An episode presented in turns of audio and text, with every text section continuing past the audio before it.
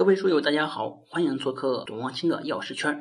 今天我们继续学习主管药师基础知识方面天然药物化学苯丙素类知识的学习。首先，先看苯丙素的概念。凡是由一个或者几个碳六、碳三单位构成的天然成分，均称为苯丙素类。苯丙素呢，可以分为苯丙素类、香豆素类和木质素类等。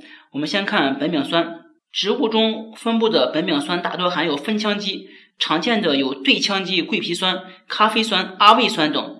然后这里面有几个代表的中药，首先呢就是金银花和茵陈中的绿原酸，它具有抗菌利胆的作用；阿魏酸呢具有抗血小板聚集的作用；丹参素、丹酚酸 B 具有耐缺氧、抗冠状动脉粥样硬化、增加冠脉流量、抑制凝血和抗纤溶作用。是丹参治疗冠心病的有效成分。这个呢，稍微给一点点小口诀，就是绿胆丹心胃酸。绿胆就是绿原酸，它的作用是利胆。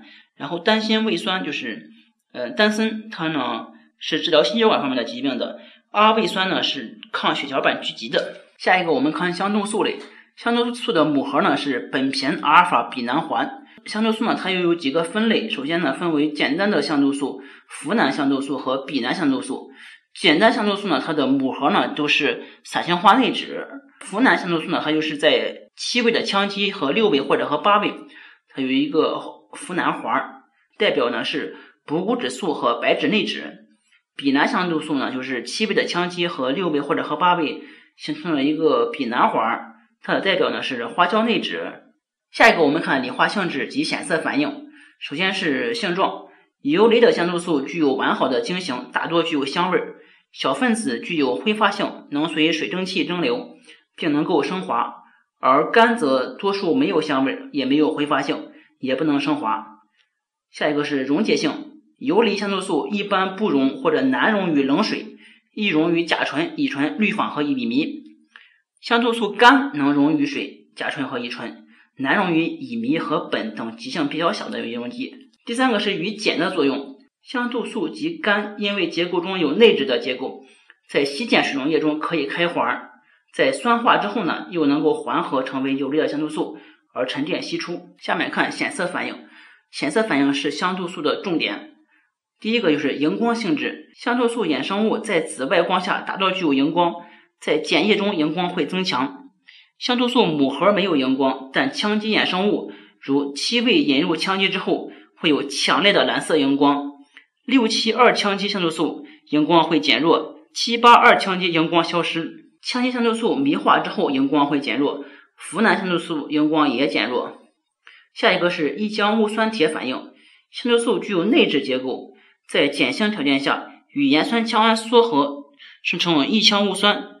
在于酸性条件下与三价铁离子络合而形成红色，所以这个一羟戊酸铁反应呢，它主要是针对内酯结构的。所以一羟戊酸铁反应它的条件是碱性条件，试剂是盐酸羟胺和三价铁离子，显色是红色。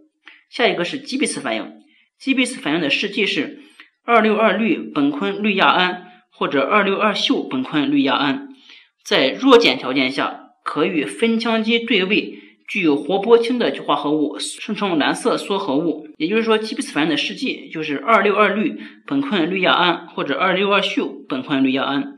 条件呢也是碱性条件，与酚羟基对位，具有活泼氢化合物，显色呢是蓝色。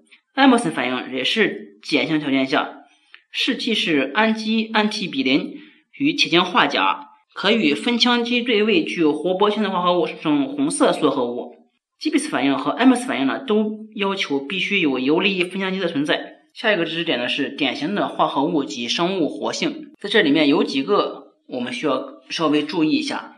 一个是蛇床子和毛当归根中的蛇床子素可抑制乙肝病毒，还有中药秦皮治疗细菌性痢疾的有效成分是七叶内酯和七叶苷。海棠果内酯具有很强的抗凝血作用，补骨脂素与长波的紫外线联合使用，治疗银屑病和白癜风。下一个呢，我们看木质素，组成木质素的单体主要有四种：肉桂醇、桂皮酸、丙烯基酚、烯丙基酚。硅酒毒素呢，具有很强的抑制癌细胞的作用。五味子果实中得到的五味子素、五味子醇，属于联苯环辛烯类木质素，具有保肝作用。水飞吉宾呢，属于苯醛二氧六环类木质素，其结构中既有木质素结构，也有黄酮结构，因此呢，被称为黄酮木质素，具有保肝作用。好，这一节我们就到此结束，下一节我们讲昆类。谢谢大家。下载知识星球，找董望清的药师圈。每天十分钟，帮助您在潜移默化中轻松掌握药学专业知识。